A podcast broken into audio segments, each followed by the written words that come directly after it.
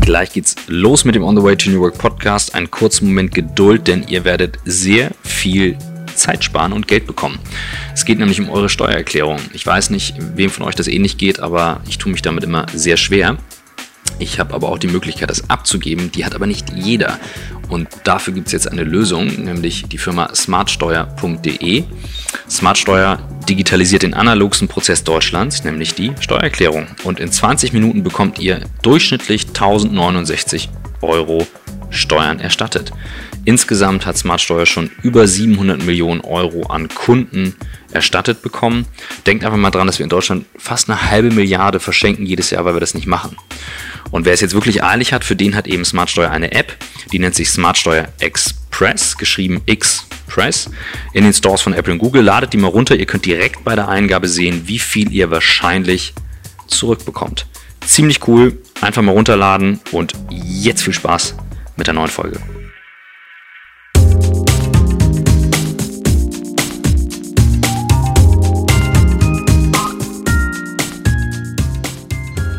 Herzlich willkommen zum On the Way to New Work Podcast. Ich bin heute ohne Christoph Magnussen in Berlin bei meinem sehr geschätzten Freund Max Giordani. Du bist, du bist der Größte für mich. Du bist äh, Mr. International, du bist Mr. Inspiration. Ich habe durch dich viele spannende Leute kennengelernt und äh, du hast jetzt heute den Podcast Takeover, weil Christoph nicht dabei ist. Und äh, erklär mal kurz, wo wir hier sind. Ah, danke, zu viel der Ehre. Also äh, wir sind hier in Berlin äh, bei Create und äh, wir sind eine Innovationsberatung. Wir hatten eben das Vergnügen, die SY-Partners aus New York zu haben und wir hatten gerade einen sehr spannenden Dialog und, und Discussion mit so ein paar sehr, sehr spannenden Leuten und äh, ich war mega happy. Genau, das war ich auch. Also für alle Hörerinnen und Hörer, die uns kennen, das ist also nicht unser Gast, sondern Max vertritt Christoph und unsere beiden Gäste sind Mark und Thomas from SY Partners in New York. We're happy to have you. Happy to be here. Good to be here. And you both have uh, some roots, at least in the German language. Maybe you explain your roots and maybe you explain for us uh, uh, what led you to, to us here. How was your way uh, through your career? Because we, we learned already uh, your fascinating stories, but our listeners would love to do it as well. Mark, will you start? Yes, of course. So, you know, it, it's funny. I um, I grew up in a very, very international environment. You know, uh, mein Vater kommt aus Deutschland, so ja, ich kann Deutsch reden, aber ich bin nicht super fließend, so Englisch ist ein bisschen mehr bequem. Um, meine Mutter kommt aus uh, Portugal. So, you know, I have these two different kind of European backgrounds conflicting, and but born in New York. And so, uh, you know, through that lens, kind of, I've always been exposed to many different cultures. Um, and I've always had this hunger to really um, see the world in different ways and understand different perspectives. And really informed, I think it's a lot of what I bring uh, to our work, which I'll explain later. Um, you know, uh, after work, you know, it's funny actually, a lot of people don't know this. I actually went to university for one year in Freiburg. Wow. In the Schwarzwald. Yeah, yeah. it's a famous uh, yeah. university. Albert, Albert Ludwigs. Yeah, yeah. yeah. that's well, where I studied it's as well. famous. Did you really? yes. Oh, man, that's Really? funny. Yeah, but also for one year. Well, Max, you'll love this because, you know, I, I um, you know, was a precocious uh, college student, deeply in love with, with Western philosophy. And I said, you know, uh, I should I have to go to the house of Heidegger and, and I'm gonna like learn in uh, philosophy in German, etc. And of course, uh, aspiration met reality pretty quickly because as soon as they started attending class in philosophy, it's like holy shit, I don't understand anything. so I quickly switched to Deutsch als Fremdsprache for a little bit. Um, uh, but uh, afterwards, I think just briefly on career-wise, um, funny enough, I started my career at Bertelsmann, but in New York. Um, Random House or- at Random House? Yeah, Times Square. yeah, in Ma- the Times Square building. That's Ma- true. Markus Dohle was the CEO or what was it his name? God, I, I can't remember his name Yeah, right yeah, now. Yeah. Um, nonetheless, it's quite a cool story because actually, my, the very, very first book I worked on was the Da Vinci Code. Wow. You might have heard of it. Absolutely. Well- Yeah, yeah, Read it. exactly. and uh, it, it was quite an amazing experience to launch that. Uh, and you know, I was just young and in the publicity department, and a lot of people don't remember that that book was launched the day the U.S. invaded Iraq. So we had a imagine two different uh, strong news cycle to to get out and penetrate. But um, you know, that book had legs, to say the least, and I think it provided a nice alternative from the everyday environment in the U.S. Um, but after uh, publishing, you know, after especially that book, uh, you realize it's not going to get any better than that, and you can see also the the writing on the wall in terms of where the the publishing industry was going. You saw some dark days ahead, and I uh, switched to uh, to film for a little bit um, in New York, the New York film scene. And it's funny, actually, uh, was one of the many many people who worked on the film Moneyball. You might have seen it with. Uh, I love Moneyball. It's amazing. Such a great film. Yeah. yeah, yeah. It's gone through many many iterations, so it's a but a big. Uh, it, it was a big hit actually. It was fun, but. I was uh, my career was very much a result of, um, or it's called, it's called stunted. My film career by uh, really the advance of technology and in New York. Suddenly having a film studio and office out in New York really didn't make a lot of sense. So everyone was moving to LA, and I chose not to uh, do that. I chose a different path. I, I moved quickly to uh, lived in Shanghai for a few years in an advertising agency. Which one was it? It's called uh, Global Sources. It's a really funny kind of thing. They just help uh, do advertisements for uh, Chinese companies, uh, manufacturing factories. So it's just something you can talk yourself into when you're living in Shanghai. Um, Yeah, factories who want to ma- manufacture jeans for diesel and Guess, this kind of thing. You know, but afterwards, uh, you know, it's a great cultural experience. You learn a lot, actually, navigating both the German companies, the American kind of companies, and the Chinese in, in Shanghai. And I went to business school in ESADE in, in Spain, Barcelona. Wow. And then afterwards, uh, thought, was thinking about coming back to Europe. Uh, but uh, I stumbled upon SY Partners, and uh, I couldn't believe that such a place existed, and that the, the challenge and the art of working with big global organizations and you know helping architect the transformation through a human lens, especially with so many different cultures at play, it's just fascinating to me. Thomas. Yeah, so I'm going to start with a common thing. I think Mark and I are, um, well, we both have German blood roots. Um, and I also grew up um, in an international context in Vienna with a German father, a Hungarian mother. I think that, that um, these differences in the international schooling and context that was sort of the forma- formative years of my growing up um, were all about really differences and the reconciliation of apparent paradoxes and things that were unresolvable because they were just different. And yet, I, um, as I as I think back in sort of middle age to what was what were the the beginnings and the what was the pursuit that that began to happen actually at a very early age for me it was actually about the universality of things.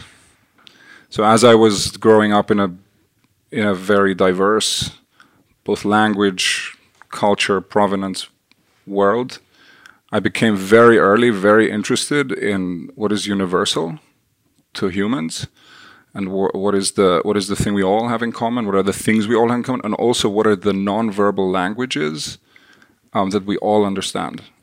And music is one of them but I didn't pursue music or did not go into uh, you know being a musician. But what I what I understood was to be another language that became essentially what guided my whole life so far, at least my professional life, but also beyond my artistic practice is beauty. Beauty is is universal and often misconstrued as something that is superficial, something that is pleasurable and delightful. I would argue and beg to differ that beauty is the full spectrum of the human experience, um, expressing itself sometimes in verbal and intellectual ways, but also very often in, in emotional, visual, experiential, tangible, palpable ways. And uh, I found myself, and this is really, I think, the epiphany as I think back, is that, that um, my obsession with the power, the overwhelming power of beauty, um, you know, really evolved in early museum visits. When my parents sometimes dragged me, sometimes encouraged me, and sometimes I willingly came along to to go really at a regular basis to see paintings, um, photographs, sculptures, and I do remember very vividly spending extortionate amounts of time. Also later in my art school years, just looking at one painting for a very, very, very long time. How, how old were you at this time when you started to? I, you know, my chronology um, is is weird um, about you know I'm not sure, but I would say that uh, probably between the age of eight and twelve that really started to develop the looking and the the sensing of of the overwhelmingness and also of nature. So I spent a lot of time in nature. Um, as a cyclist, when I was young, my, my dad took us out, and you know the the ability to sit with something that is overwhelming and and non-verbal and non-intellectual, and it, it was something that formed my pursuit my interest in this universal language, uh, the, the, the, power, the, the conviction that sits in beauty, the ability to convey um, powerful messages and move people, move people to do things, not just move people to feel things, but then also move people to do things. And of course, there was then a long, uh, a long set of experiences that eventually led me to where I am today, where this is fundamentally relevant. And I'm sure we're going to talk about this more. But um, I guess one interesting, I won't talk about everything, but I, will talk just about you know one station which I think in in, in some ways is, is is interesting is that I actually went through art school not being aware of what I'm telling you right now. And it's only in the last year that I understood why I was there. I mean, you know, the only good justification I had for being at art school was I didn't want to go to any other kind of school. and that's a, actually a, a, reason why a lot of people end up at art Love school. This story. Right? Mm -hmm. A lot of people end up at art school because because they don't want to do law, they don't want to do business, they don't want to do this, this, this, this. So I ended up there. I didn't know what I was doing there. I did a lot of fun stuff. But I didn't learn any graphic design or any of the stuff I was supposed to learn there. I was not learning. I was gravitating hugely towards my liberal art teachers because that is where I was starting to engage with the higher theory and the understanding of universal languages. Um, and it was a communication degree. But actually, the, the big epiphany was a, a visit by Oliviero Toscani um, from Benetton in our in our office uh, in in our school, and it was the penny drop moment for me. And this was an early, uh, you know, discovery for me that, that the the medium of the magazine is is is a is a wonderful synthesis of meaning and feeling and you know language words and image and in the pre-digital era in which this moment happened um, I realized this was my medium, that, that there was something about the omnipresence of a magazine in people's households, the fact that it was ubiquitous, that, that it would get mass produced and people could read it and sit with it and see it and feel it, and Colors being a very visual magazine as well, and a very, um, a very beautiful magazine. People would argue it isn't, but it, it's exactly that. It's, it goes deep to the core um, in some ways. So I, I, actually worked with colors after that, um, and and then interestingly, I and, and I, I, won't go through the entire story, but I, I ended up at Condé Nast at German Vogue um, as my first real designer job, and and interestingly, it jarred with so many aspects of my value system, but it was the home of beauty. It was the home of a certain kind of beauty, but it was the home of where beauty is being made at a very very high level, and it took some encouragement from people more experienced than me to remind me that even if I hated a lot about it, this is the place where you start to understand how you make beauty. How you use beauty is up to the maker. But and, and so I actually spent a long time with Condé Nast with some other stints to other places. But it's actually where I understood that as a designer we own that space to some degree, and we have the ability to bring head and heart, you know, into fusion we can take intellectual constructs and make them emotionally powerful, relevant. We can we can move people to do things and feel things because we can use universal languages like image, like color, um, to create powerful effect. And this was still all pre-digital age, which is very interesting because had I had I known what was going to be possible then, you know, it would have already been a richer experience. And so anyway, you know, to cut a long story short, I um, I've always been pursuing that universality. It's it's the thing I'm most preoccupied with. It doesn't mean I don't engage with words. Uh, of course, I do, uh, and I love them. But I'm I'm I'm very focused on understanding what we have in common and what we commonly respond to, and where the bridges happen in our disagreements, and where the connection happens between what we want and who we are, and where the connections are between what other people want us to do and what we want to do, which is really the heart of culture um, when the moment of authenticity happens, where I have had an, a moment of insight that connects me through my personal experience with what I'm asked to do by someone who sits outside of myself, an employer, a parent, whatever it might be, and that's really the work we do every day in some way. And so we come to this yeah. later, but Max, maybe you, you, uh, just explain how how do you, how do you meet these guys? Oh yeah, I'm happy to do so. But just a very quick follow up question: mm-hmm. How much of your day job is actually design, and how much is words? So how how many times Photoshop is still open for you? Or yeah. I love that question, and to answer it in the context of my uh, SY partners, it's very very diverse. I, I, I would argue that every project demands a slightly different um, pie chart mm-hmm. of, okay. of, how much. Uh, I just think it's, it's it's really very indistinguishable. I mean, I think you you have to be able to to create beauty with words and sense with words. Um, and it will always matter because it's one level at which we take in um, complex ideas, also simple ideas. So I find myself writing all the time, actually, all the time, every day, in small and big ways. But I also find myself designing a lot, um, not just by way of others, but also by myself. Maybe more in a gestural and and and you know to mm-hmm. capture the essence of something. I think I, I'm more in that mode than in you know end-to-end execution mode.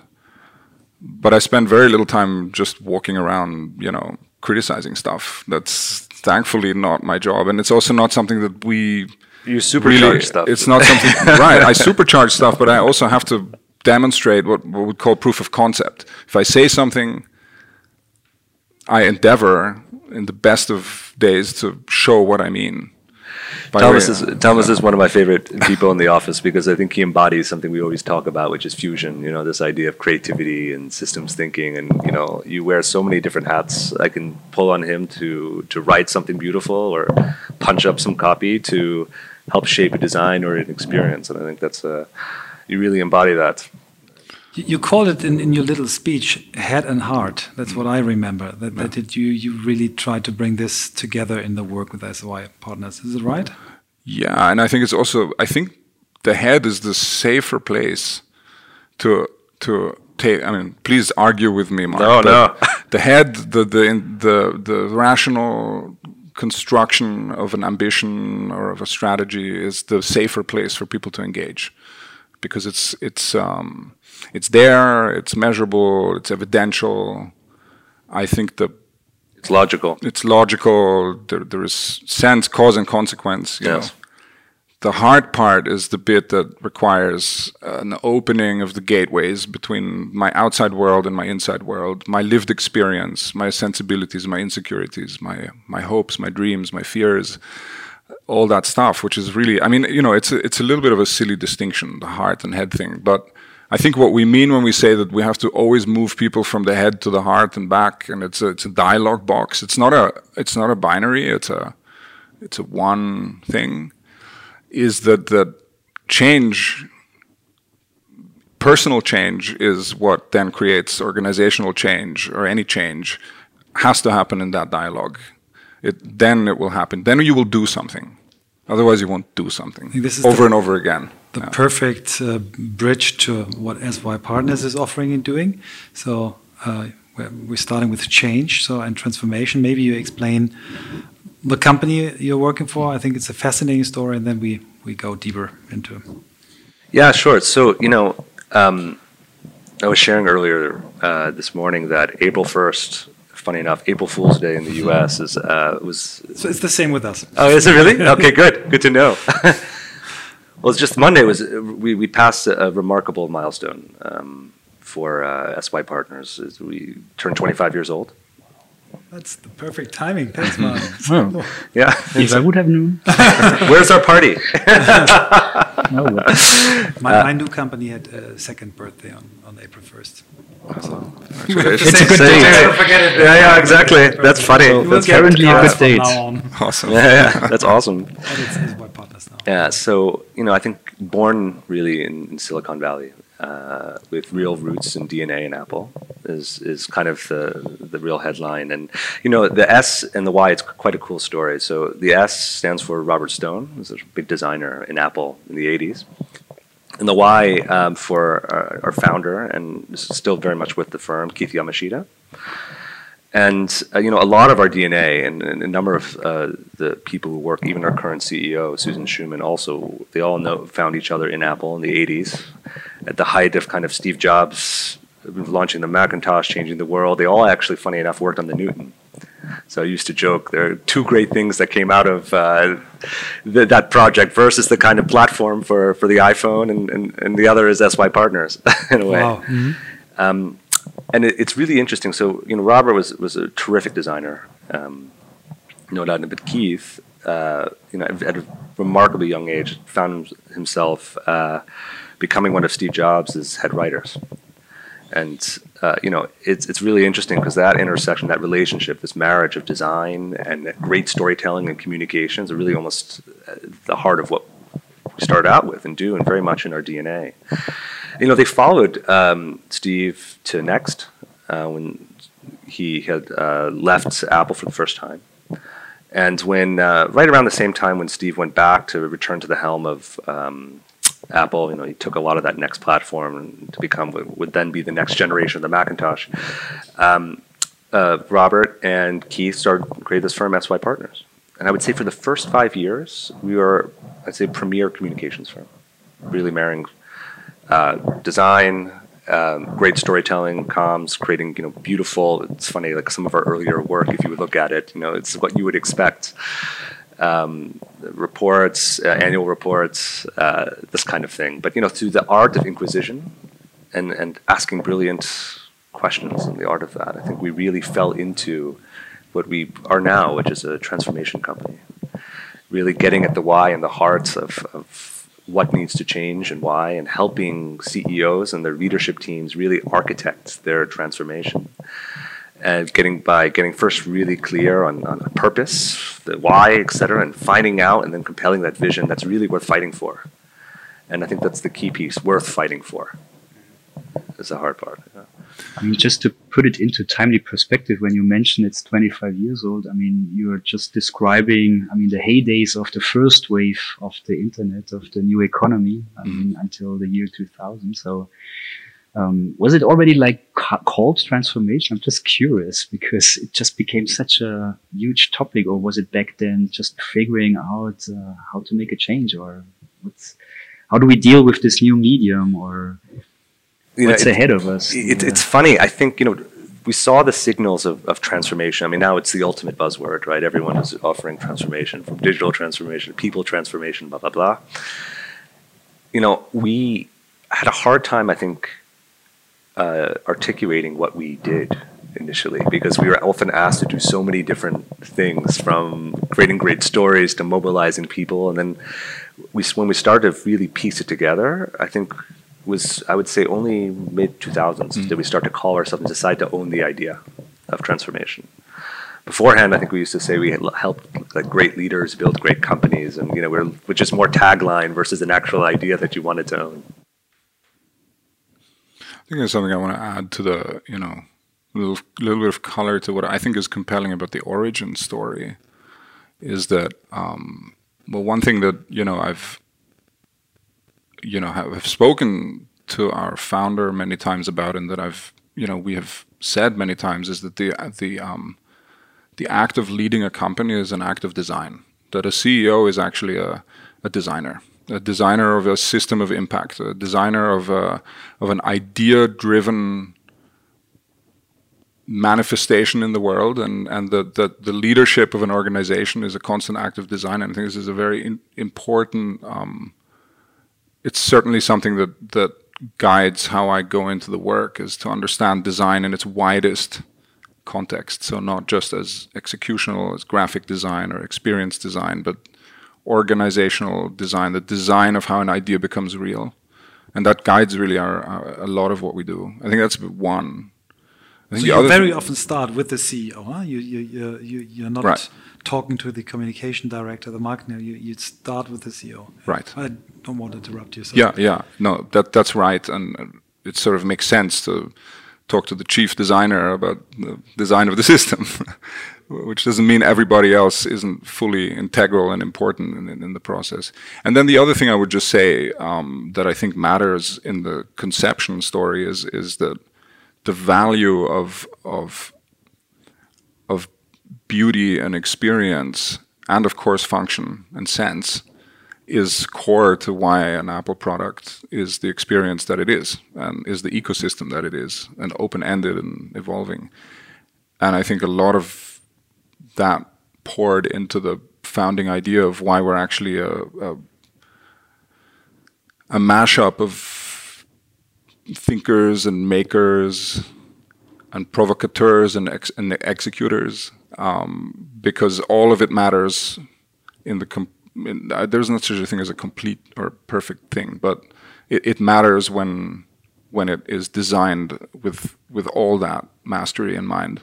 And I think that's another thing that I think is still true. You know, we have a we have a design department, even though I don't like to put a fence around it because I think it's actually fluid entity that, that is part of how we work. But you know, I think one key thing to know is that that we don't see design as a capability that we bolt onto a strategy endeavor. We see design as an integral um, part of how we do our work.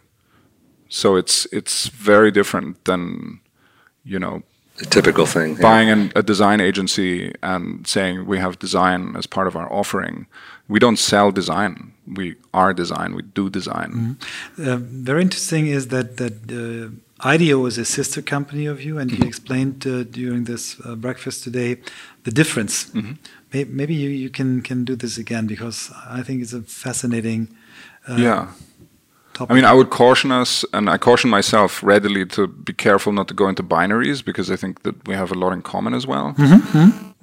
But what I've learned, um, and not only IDEO, I think there are other companies that that help clients with innovation and change, you know, um, large management consultancies, et cetera, et cetera. And one thing that I have learned through collaborating with them at times, but also just through through understanding and talking to clients about their experience in this different realm, is that there is a design process, and, and I want to keep it at a level where we don't pick it apart, but there is a design process that is heavily informed by the by the need state in mm-hmm. the outside world, by by um, by developments and trends in the world, in the market, in the outside, mm-hmm.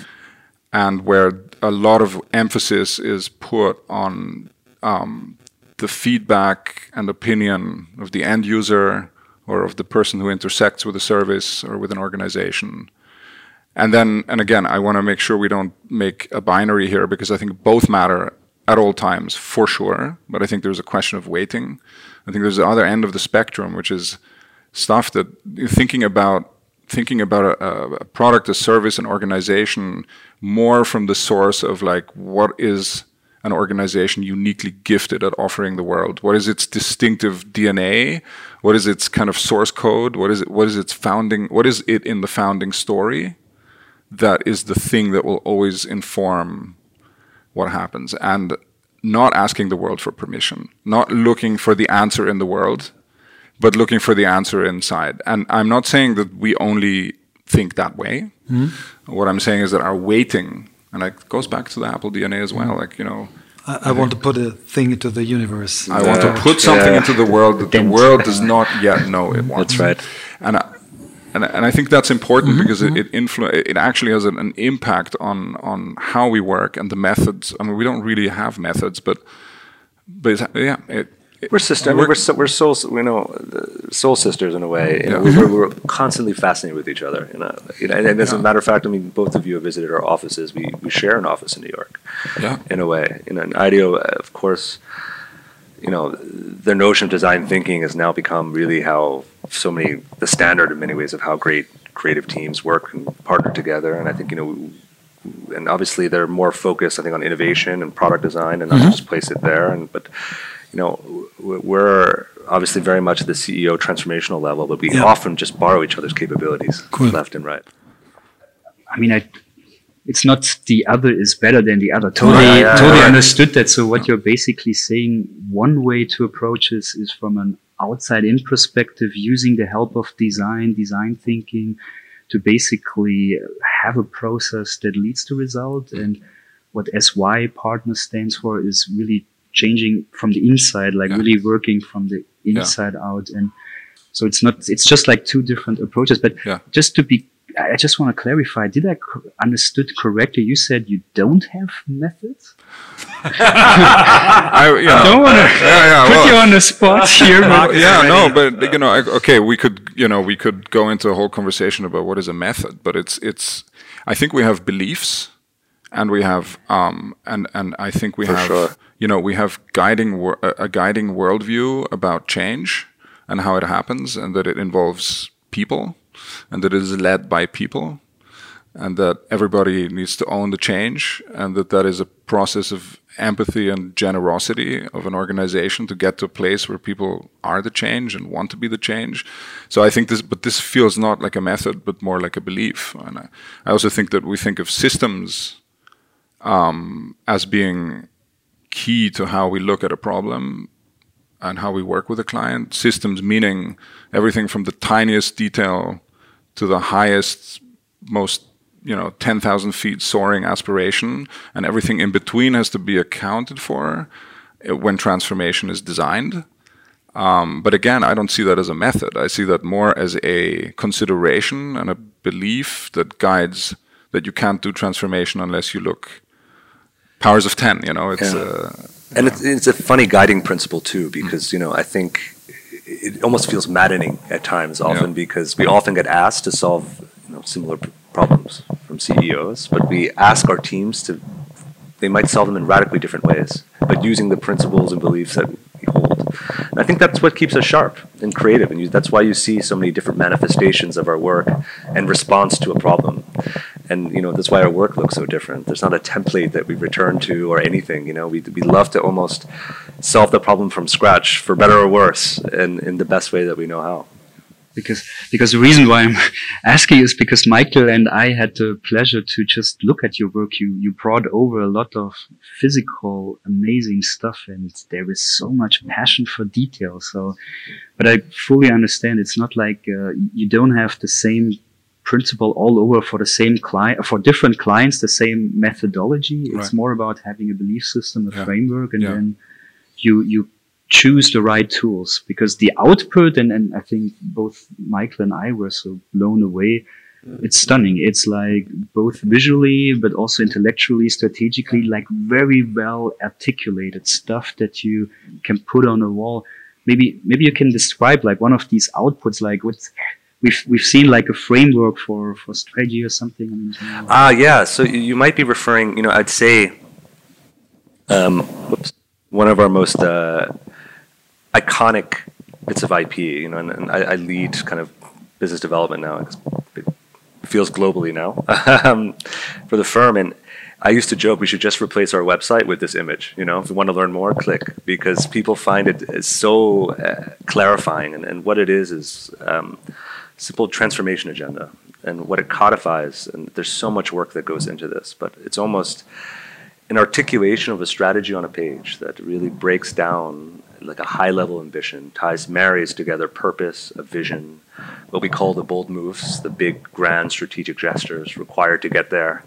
A breakdown of then, um, you know, what you're doing now between uh, between now and the next, let's say, 18 months, you know, to build a sense of urgency, and of course, how you'll measure success and you know the work and effort to to create this and it's it's just brings radical clarity to to often situations that feel so overwhelming and complex it becomes kind of the blueprint for change. And you know we create this for a lot of our our clients especially you know big global organizations that we've been lucky enough to partner with the starbucks the the ibm the pfizers these things. Because it's it, it helps bring you know um, a ray of light and, and clarity for a leadership team and you know they co-create that together it just doesn't come from a ceo they all have a shared agreement that this is what we're going to go do to architect and, and execute our transformation Can we dig into one of these examples, like like Starbucks? What was the situation when when when Howard Schultz called you? Do you want to take it or Yeah, I'm happy to take it. I mean, you know, I think I did it this morning. Yeah, right. I mean, I think I think you know again to to kind of essentialize it. I I, I think the important thing to understand with with our work is that it, it um, happens at different moments. So there are different kind of situations or moments that leaders or organizations find themselves in, and we don't just work around one kind of moment. We work around a variety of kind of moments because we intersect with organizations through a variety of opportunities. Sometimes it's a relationship or a referral, um, or you know, a, hap a happenstance meeting, and the moment can be very different. In the in the in the Starbucks um, case, the moment was it was really a moment of um, returning an icon to it, to greatness uh, to its original greatness, but in a new way, in a relevant way to the time, in the relevant way to the business context and the context that it was in as an organization. And I think the other really interesting thing about that was if the moment is about returning to greatness, the other really very fundamental um, distinguishing factor to this project was that it was a founder-led um, organization, founder-founded and founder-led, or at the time not founder-led, but then the moment when when Howard reconnected, Howard Schultz reconnected with with with the company, he sort of almost refounded it in a way. Like he came back as the founder with a deep sense and knowledge of what he had conceived and what it was originally intended to be. And that moment of how do I bring it back to and forward, back to an alignment with what I have intended it to be, and then how do I build it future worthy. That was the moment of the work, uh, and that's really when when we came in to help in that process. And and it's it's you know I think what's really key to understand also, and I think this is an important thing to understand, is that we're not the answer giver. We don't provide the solution. That's not our job. Um, Facilitator we, or it, we create the conditions and the partnership and the and the, and the push and and the the you know the we create the space for a leader and a leadership team to do the work of great change, and that does not mean we don't share what we believe and we don't bring point of view. Yes, we do. Um, that does not mean that we do not have a sense of what might be sensible or right. Um, but it does mean that we get out of the way when we need to. And it does mean that we begin from a place of having a deep belief that the company, the leader knows better than we do their business, mm -hmm. what they do. And it's, uh, I, to, to, get it right, it's not the typical agency takes a brief, went back, two right. late, two weeks later, um, not so good. Two weeks in, it's, it's more a co-creation. It's a co-creation, and it's moments of being very, very in it together. It's moments of knowing when to step back. It's moments of knowing when to have the hard conversation it's it's a mixture of those but really i always think of it as a we create a space. It's not a physical space although physical space often features but create a space ongoing space for for this kind of change to happen. And it's both a very personal journey for everybody involved and then there is also a, a higher order journey um, that, that that's also part of it. I used to joke, you know, many ways we're existential detectives. If we're no, really nice getting, putting it. yeah, yeah, really getting underneath to to unpack the the, the hardcore why. And often we play the role of therapist, you know, uh, for for leadership teams to, you know, often, you know, and I, Starbucks is a great example. Just with you know, with Howard coming for, uh, returning to the helm in 2008 in the midst of the the Great Recession uh, we all know how, how expensive coffees were, and, and people are saving, and you want to. He has to make a case that you want to spend four dollars fifty cents, five six dollars for for a cappuccino. Difficult, difficult challenge. And uh, you know, as, as Thomas was alluding to, you know, uh, you know, the the founder or the core idea of Starbucks has always been about this notion of the third place. Um, you know, you have your work, you have your home, you have a Starbucks and this is not it was not radical in a way, but you know through massive growth, uh, especially while Howard had stepped away. You know, uh, Starbucks had really lost its way. You know, I think Howard described it as, as fighting for the, the soul of the company, need to rediscover its soul again. And and at the moment when he, we engaged him, you know, he returned to the helm, and he had almost like three choices about what to do with the company. You know, it increasingly commoditized the experience, so you know they could choose to be almost like a more fast food chain if they wanted to. And they could probably be a very, very good one if they want that. Uh, another one is that you know they've also invested in so many brilliant locations uh, across the world, They're everywhere. It could be a fantastic real estate company. You know, and the third is, is really this idea of, well, what would it look like to really recommit to the third place again?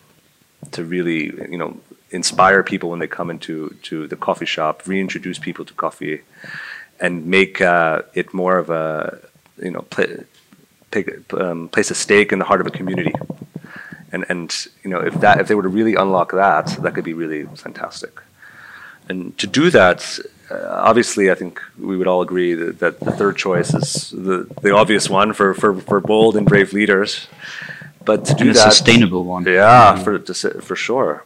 Um, but to do that, you know, we had to build belief first for for a, a fractured leadership team that they could transform themselves uh, again. And you know, part of that required engineering and epiphany for them that real icons are in a constant state of transformation in, a way of breaking new ground. It's not a one and done. And for Starbucks to be iconic and truly iconic would have to not just transform itself once, but prepare themselves and create the right conditions so that they can continuously transform over and over again. reconnecting at all times to the the core the core founding idea even if constant transformation means bringing it into modernity and re reimagining it for a changing world but there was a, a, really important piece in this which was like this idea of human connection and coffee being a, a facilitator of that and the importance of human connection and community in the space and the place where people come together. And that is i think the universal guiding thought that, that was a founding idea and that that didn't go away. I think what really was was the challenge was to go we can reinvent and we all are part of that reinvention. And it's possible and it's about being iconic again. And that was actually the, the beginning of the work. Yeah, the, the interesting thing is that you not just deliver a new manifesto or whatever, you really bring the people together Yes. who then should tran to translate this for their customers. So you bring, uh, in the Starbucks Yeah, case, yeah. you bring Well, thousands of people together. Yeah, it, it's part of our kind of our theory of, of change. You know, like you know, of course, no, not, it doesn't always work this way. But if we were to think about it sequentially, for example, you know, first it's it's crafting, you know, clarifying purpose, crafting a powerful vision worth fighting for, aligning the leadership team behind it, so they believe and they're ready to carry that through. But awesome leadership team aligned is great, but really next step is the culture, right? And you have to equip the people to see, feel, believe, experience the change potently. and act on it Yeah. And, you know, with Starbucks is uh, really remarkable the bravery that Howard had because he knew that if they were really to be about the third place and reinvent the experience in store uh, to be more customer centric, more community based, more human, uh, the executives aren't the the ones who are going to drive that change. It's going to be the store managers. And they're the ones who control the experience of the store. sounds obvious then, but it's not not really. Um, sounds obvious now. It wasn't so much then. But Howard firmly believed that uh, the the root of the change belongs with the store managers, and so he uh, did the incredible thing he closed um, stores and shipped all ten thousand store managers to New Orleans for uh, almost I think a three five day experience where he really inculcated them in the power of coffee, in the power of community, in the power of the third place, and so we and the power of community, and we took them really all these store managers on a journey of of reconnecting them to coffee. You know, many of them I think Howard writes this in his in his in his book didn't realize that coffee actually comes from a plant. Uh, and you know we created a number of ex- immersive experiences just a to engineer that but also really um, build belief that actually you know in a starbucks there are tons of great human stories happening all the time and that your role as a store manager is to create the conditions so that uh, people can be at their best and, and just have honest conversations and, and you know in a place that feels comfortable and community bent just want to dig in because you mentioned one really important thing like the root of change is with the store managers. I mean, that's why they went into this massive, uh, you know, like 10,000. I mean, that's an amazing big amount of, of people. But let's dissect it for a bit. So Howard Schultz was really, really in the core of it. So we have one level, which is top management, really like top, top, top, top. Um, so is that kind of like a prerequisite of your work that you basically sit down and say like, we need you every week for a day or for two days or for a week or how is that working? And then it's the extended leadership and then it's the store manager. So I hear those three spheres you have. And I would add one more, and then it's the front lines. So, Ah, okay. so you know, we engage at, at, at all levels of the organization, and you know, typically we do start. Um, you know, we do believe that change kind of has to start from the top. You know, if you if you're a manager, you don't see your your your your leader mo- modeling a, a change, or that they don't believe it all falls down. You know, I think that's clear. So it's natural for us to start there. And yeah, with Howard and his leadership team, it, it was, you know, and it, each client, of course, is different, but it's, I would say we work towards big convenings and moments, um, summits, if you might call them, to really explore and align around the direction of the company. You know, and, and first, often it starts with a, an exploration around the world and, and what's happening, et cetera. And the second then is translates to, well, what do we believe will be true? um, and, and landing on some core beliefs for the organization, which they can then build a strategy around. Yes, and then there's the question of well, who were we always, and why are we? You know, why why are we in the world? What would the world be missing if we weren't around? It's a big question. I think that that we like to investigate at length with leadership teams, but also everybody who works in a in a company. It's like, okay, what what is the what is the real what is the real asset that you have in the bank that is both your soul and your purpose and your so i think there is that. I also just want to draw a, connection between you know i've i've encountered several projects where this this combination of operate, operating both in the c suite terrible word really but you know in the c suite and in the front lines with people who are right out there delivering delivering the promise of an organization every day in micro moments and actions who often also do not feel as valued and remunerated and, and, and privileged as some people you know that sit in the middle or the heart of leadership.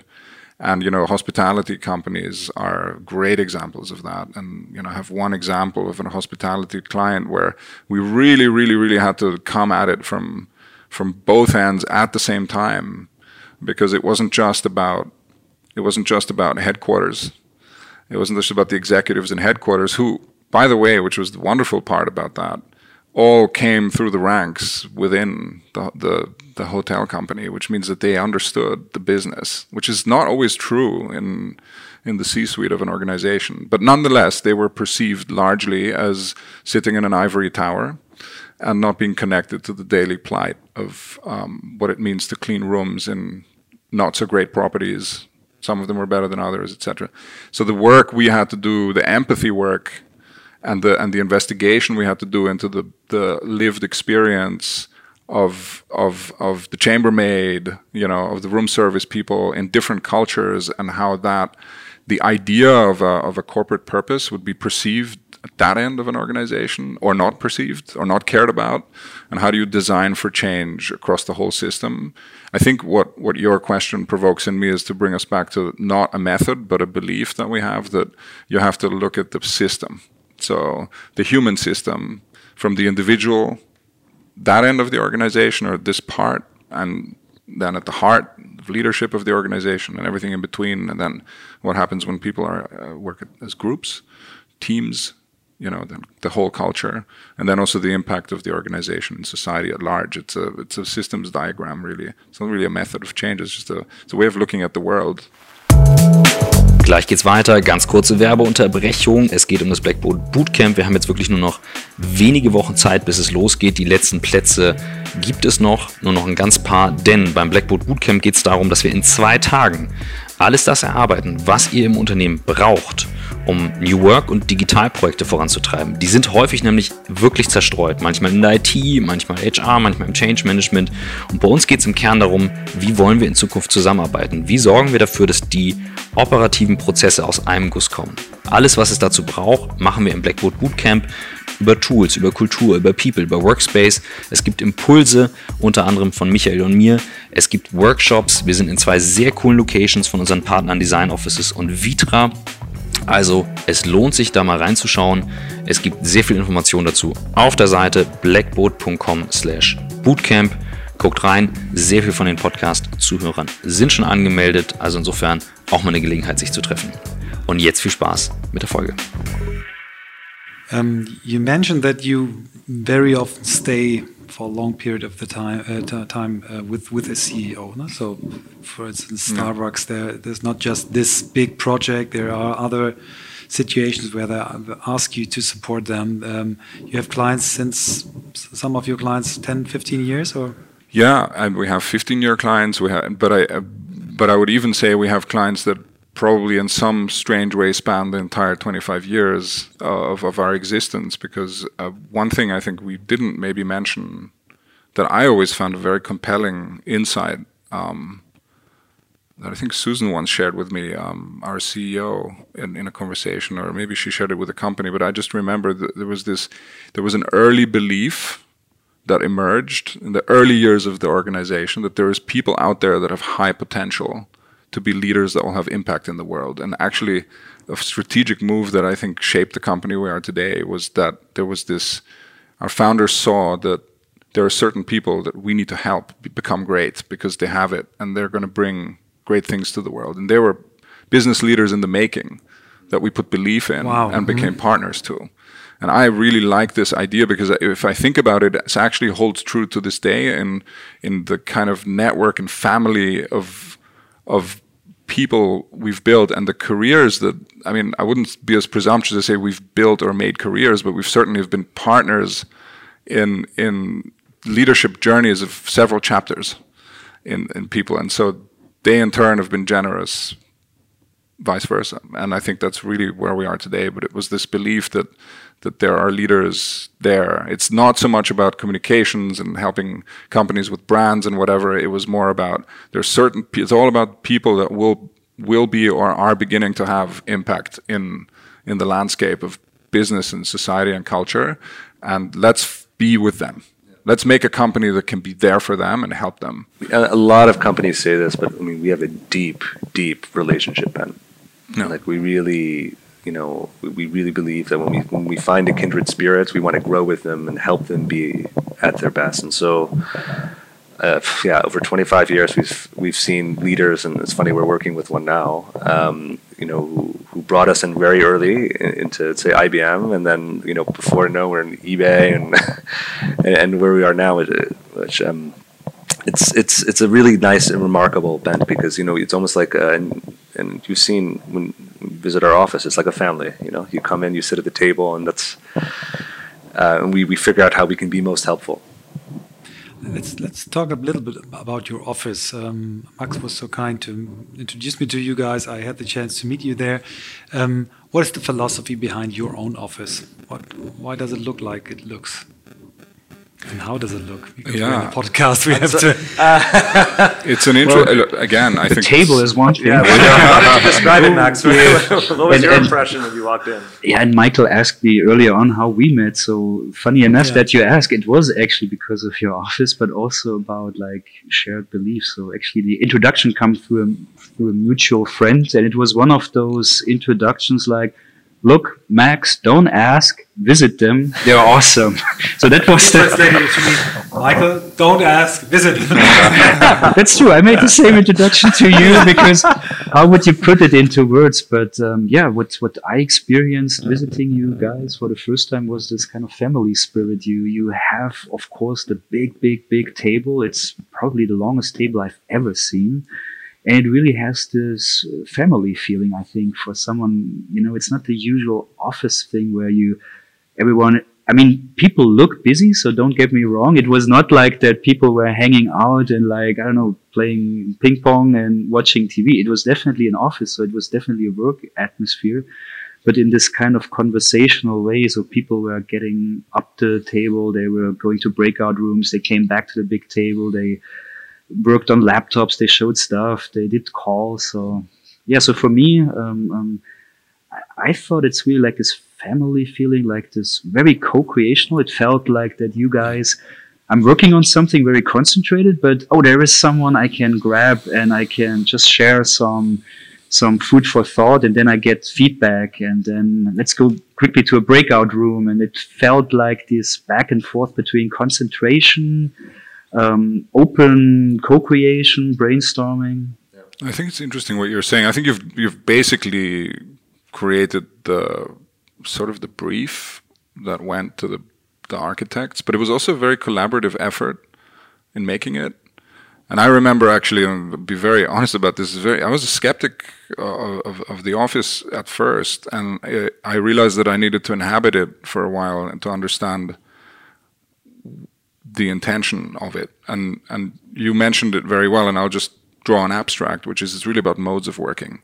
We work in different modes at different times, in different ways around different problems, and respecting and understanding that modes of working really require different constellations and spaces, right, was really at the heart of of the how this space was conceived, and it was actually a, a you know for me certainly uh, coming from a space that was more tightly packed and and and and, and more more collegial and more high pressure, going to a place that was so sprawling and large. It's a bit like going from Manhattan to Berlin, actually like the going into the new office felt like these large avenues and parks with three people in it, and you know in Manhattan it's like parks with a million people in it. so I actually like quite enjoyed the pressure cooker atmosphere and the closeness, and then it took me a while to switch. Um, and we all, I think, were finding the space first for ourselves. Like, oh my, I can't see my colleagues for a whole day. Where have they gone, etc. Anyway, so the, all that to say is that now it's growing on us that we've been in it for you know a a year and actually two years now, it's starting to happen. You know, people are inhabiting the space in accordance with the needs of their work process and their social needs, and and it's also just wonderfully designed with a wonderful level of empathy for just basic things like if you want to run to work, I'm some of the one of those people, and you want to have a shower you can and there's a beautiful shower. There is a meditation room for people who need to chill during the day you know some people don't need to chill some people do.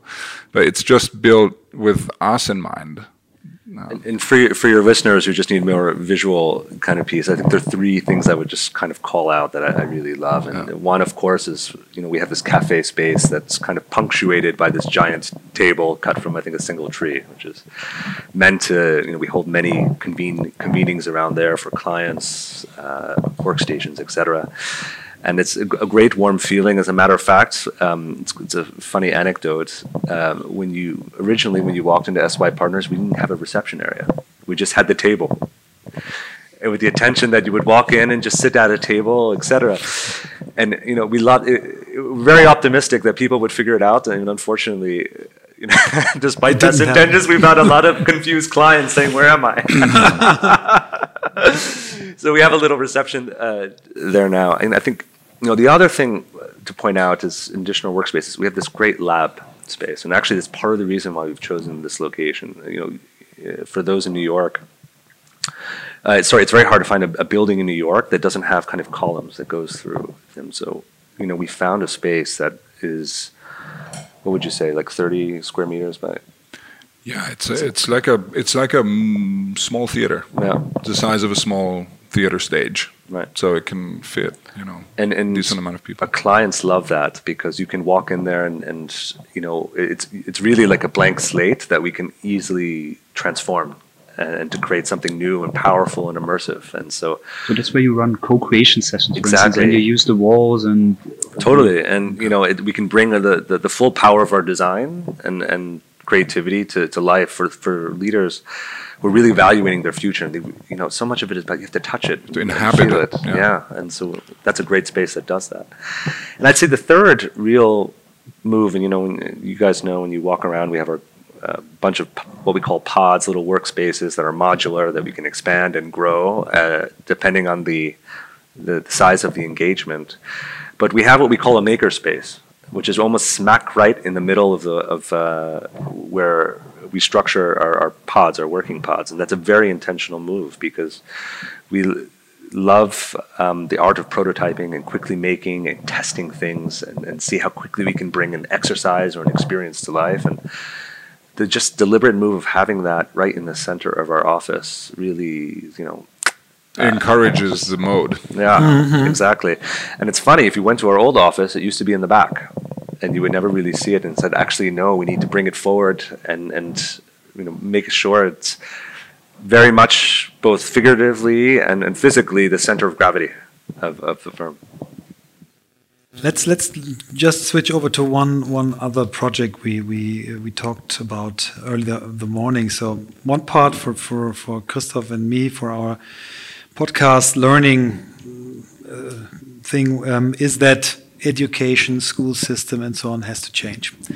And when I visited you um, in, in, New York, you you uh, showed me a project done by uh, Laurene Powell Jobs, who, is very much engaged into the education system, and I was really really fascinated. Maybe you can can talk a little bit about this. Yeah, no, we should both talk about it. I mean, I think uh, again to try to bring it to the point. Um, there was an opportunity that obviously she was pursuing in, in alignment with her her focus. She's clearly very engaged with the the um, the transformation and improvement of the high school American high school experience, and with the means available to her foundation and driven by her belief that that change needs to happen.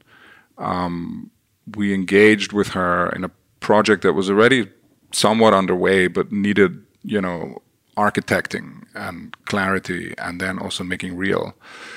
And really, what it is is a nationwide competition. And that's really at the high level a nationwide competition that would engage people involved in the high school experience, from educators to students, and uh, allowing groups of people to, to congregate and design new ideas for how a high school can be.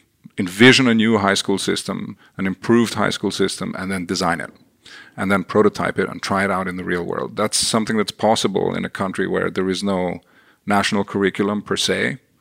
It's also possible in a country where you know the the the connection between private funding and education and you know these kind of initiatives can freely unfold.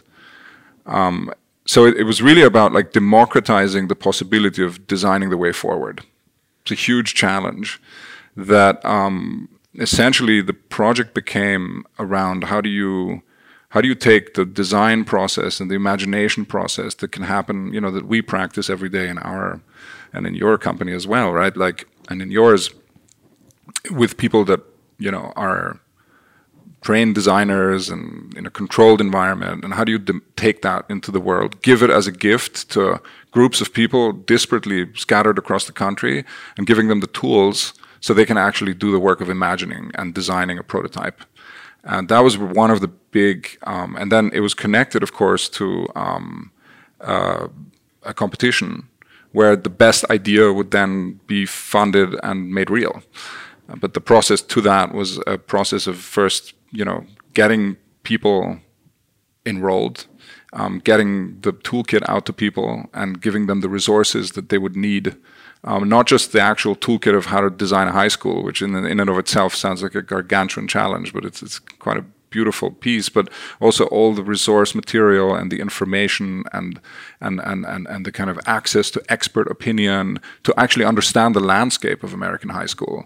So we, we created, co-created with, um, with our client and a, and a lot of other partners a kind of resource as well as a, a design toolkit as well as a, a, a, program or calendar that would lead to the that would lead to the competition. And I think you know it really was about launching a movement. I think across the across the country, and, and I think what's really different about our approach was you know traditionally, you know people were inclined to just throw money at a problem, and I think for those of you uh, listeners might know that you know for example, like Mark Zuckerberg of Facebook invested heavily in, in Newark trying to fix the public school system. I think a billion dollars went into it. It's a remarkable gift. And um, if you followed it, it wasn't very successful. It was, it was just put in the hands of those who aren't actually in the trenches every day making decisions. And that, I think, you know, with Laurene, you know, creating the foundation of this movement uh, to involve students, principals, teachers every day to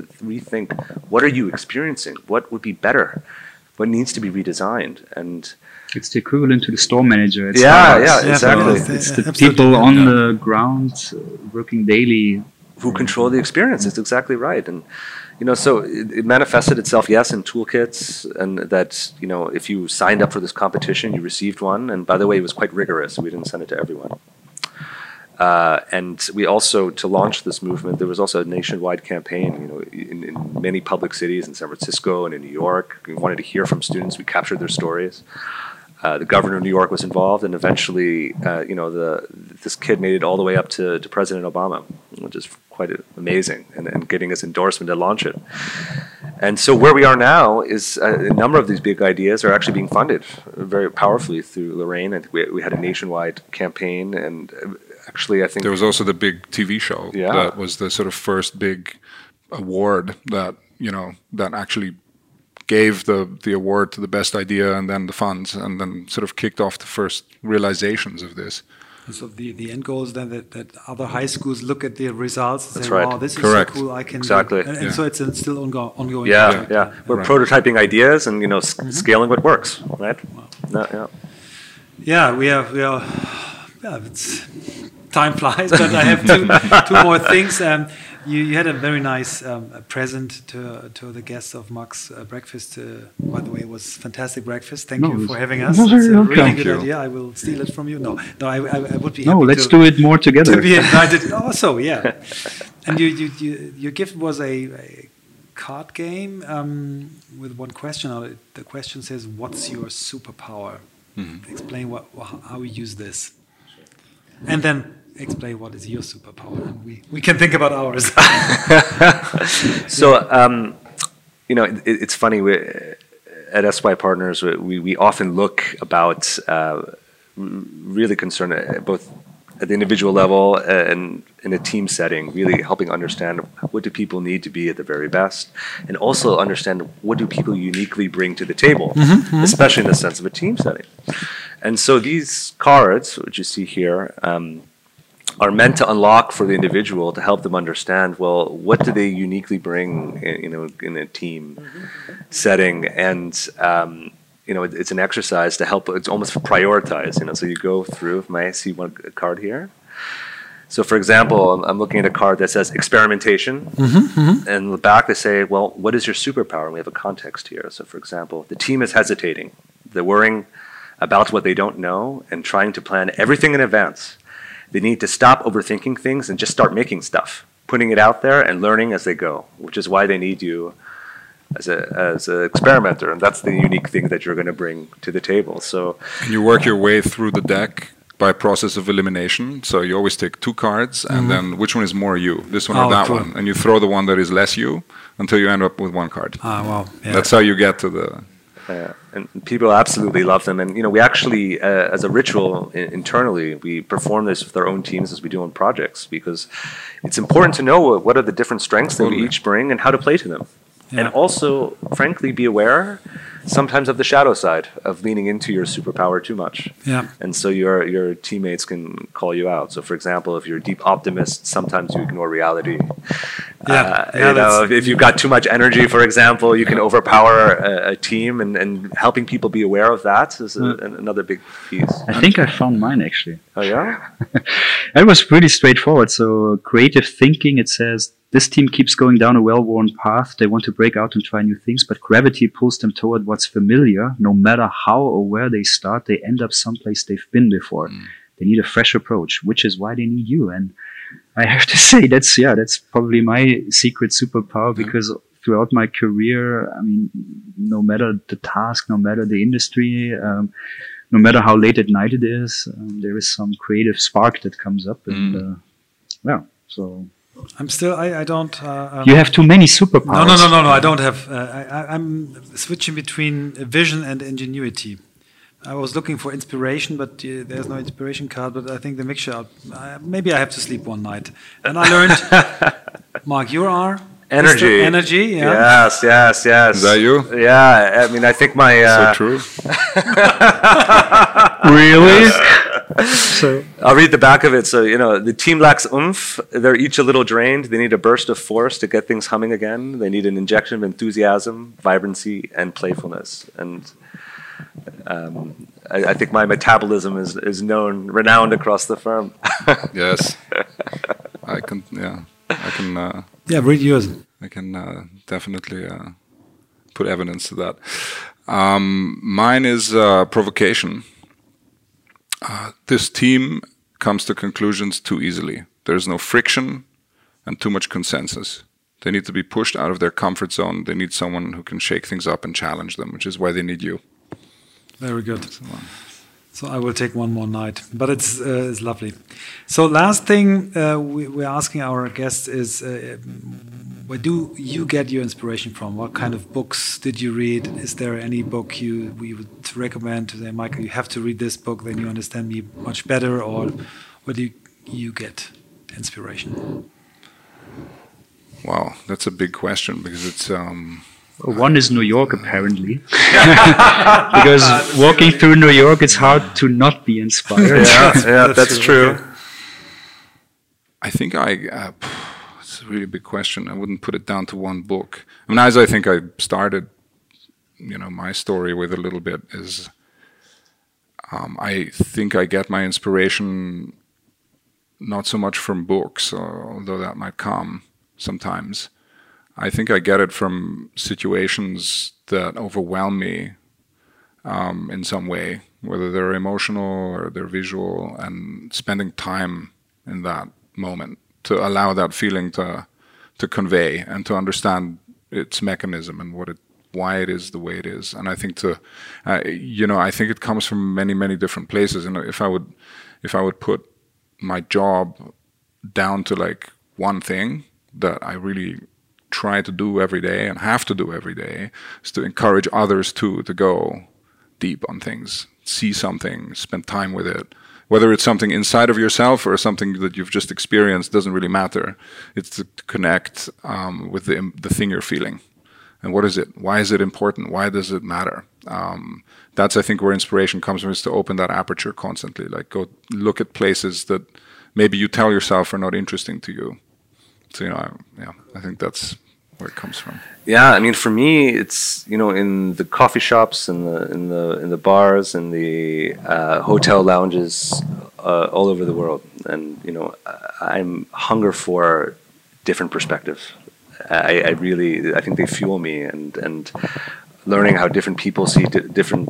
Um, problems and different with different points of view and, and reconciling them I think gives me so much energy and and uh, it's uh, something I, I, always hunger for. So, especially actually here in Berlin, I have to say, where the ideas are so rampant in each corner. It's you know I could spend I think a good month here, two months, years even probably, uh, drawing inspiration from what lie in the corners. And New York, to your point, is uh, masterful at that. Yeah, daily inspiration. Very nice. So, uh, absolutely last question what are you doing the next days in Germany? Why are you here? What is your purpose for your trip? Yeah, we've we've even been talking and, uh, with each other and sharing, you know, what is a motivator. I mean, it's been certainly something we've been fantasizing about and now making real.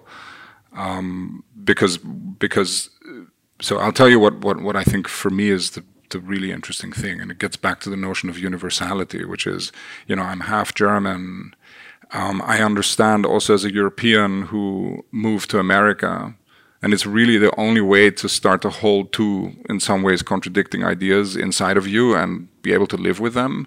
That that you know, America is founded on a completely different idea than many of the European countries, and maybe even Europe as a whole. Um, and I'm not going to go into what that is because we, we all sort of know it, but I think the source code of, of these nations and cultures um, influences how the entire society and business and everything else expresses itself every day. And I think you have to actually connect to, tap into, and live in another paradigm in order to understand where you came from. And so for me, the number one compelling drawing thing is that I think some, what we do and how we think about transformation is truly universal. I don't think this is cultural. Um, I think that where we do it and how we do it has cultural idiosyncrasy, and and and. But I'm curious to understand where the commonalities are um, in a culture and a paradigm that is fundamentally different from where I live now, but that is familiar to who I am. And and I think you know Mark will probably speak also about the the moment. Um, yeah, I mean I, everything you said, and you know I'm, I'm in Germany, let's say three four times a year often having conversations. And you know, I have to say, I, have I've seen a kind of inflection point, and um, in Germany, at least among my friends, where, where suddenly the conversations that that felt so alien, let's say ten years ago, how we think are now seem commonplace. And you see real connective tissue, and I find more kindred spirits here. And so, you know, what we're doing answer question more on the point is, you know, we're we're, we're here me- meeting a number of different organizations, a lot of different leaders to really share what we know about transformation. We've been around it for 25 years. Um, I loved your point. It's, it's a very universal practice. It's something we really hold true and believe. And um, you know, we're eager to share what we know and understand how we might be helpful to to um, a, cu- a country and a culture that we really hold dear to our hearts.